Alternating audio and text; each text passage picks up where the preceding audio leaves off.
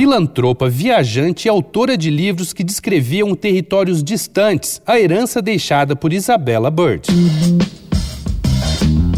Dois pontos. Uma conversa sobre quase tudo com Daniel Almeida.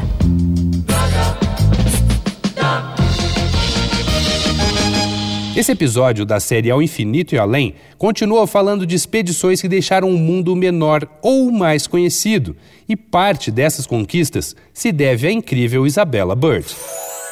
A exploradora e escritora Isabella Bird nasceu em Yorkshire, na Inglaterra, em 1831. Ela fez parte de um seleto grupo de mulheres inquietas que não aceitaram a receitinha da sociedade vitoriana e decidiram viajar pelo mundo e escrever sobre isso Filha de um reverendo, ela foi criada sob preceitos evangélicos que forjaram sua visão de mundo e seu trabalho filantrópico. Foi depois de passar por uma cirurgia na coluna e aconselhada a fazer uma viagem de navio para se recuperar mais rápido, que Isabela, aos 23 anos, foi visitar uma prima e conheceu o Canadá e os Estados Unidos. Esse foi o mote do seu primeiro livro, A Mulher Inglesa na América, publicado em 1856, que seria o primeiro de muitos livros sobre suas viagens e aventuras cruzando o planeta.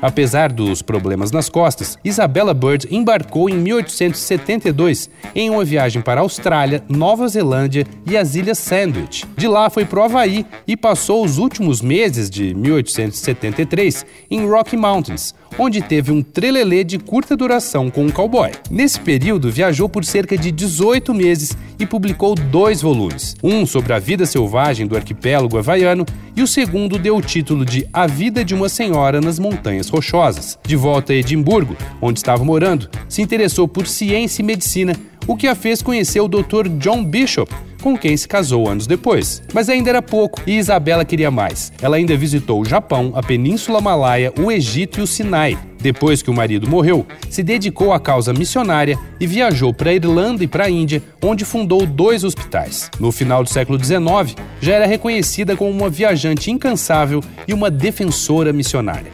Ela foi nomeada membro da Royal Geographic Society, feito inédito para qualquer mulher até então. E ainda embarcaria para o Japão, Coreia e China, financiando em seu caminho mais três hospitais, bem como um orfanato no Japão. Poucos anos depois, Isabella Bird planejava outra visita à China, mas sua saúde piorou muito rápido e ela morreu em Edimburgo em 1904. Vai lá na arroba Danico Illustration e dá uma olhada nas ilustrações inspiradas na série Ao Infinito e Além. Eu sou Daniel Almeida, dois pontos. Até a próxima. Você ouviu Dois Pontos uma conversa sobre quase tudo com Daniel Almeida.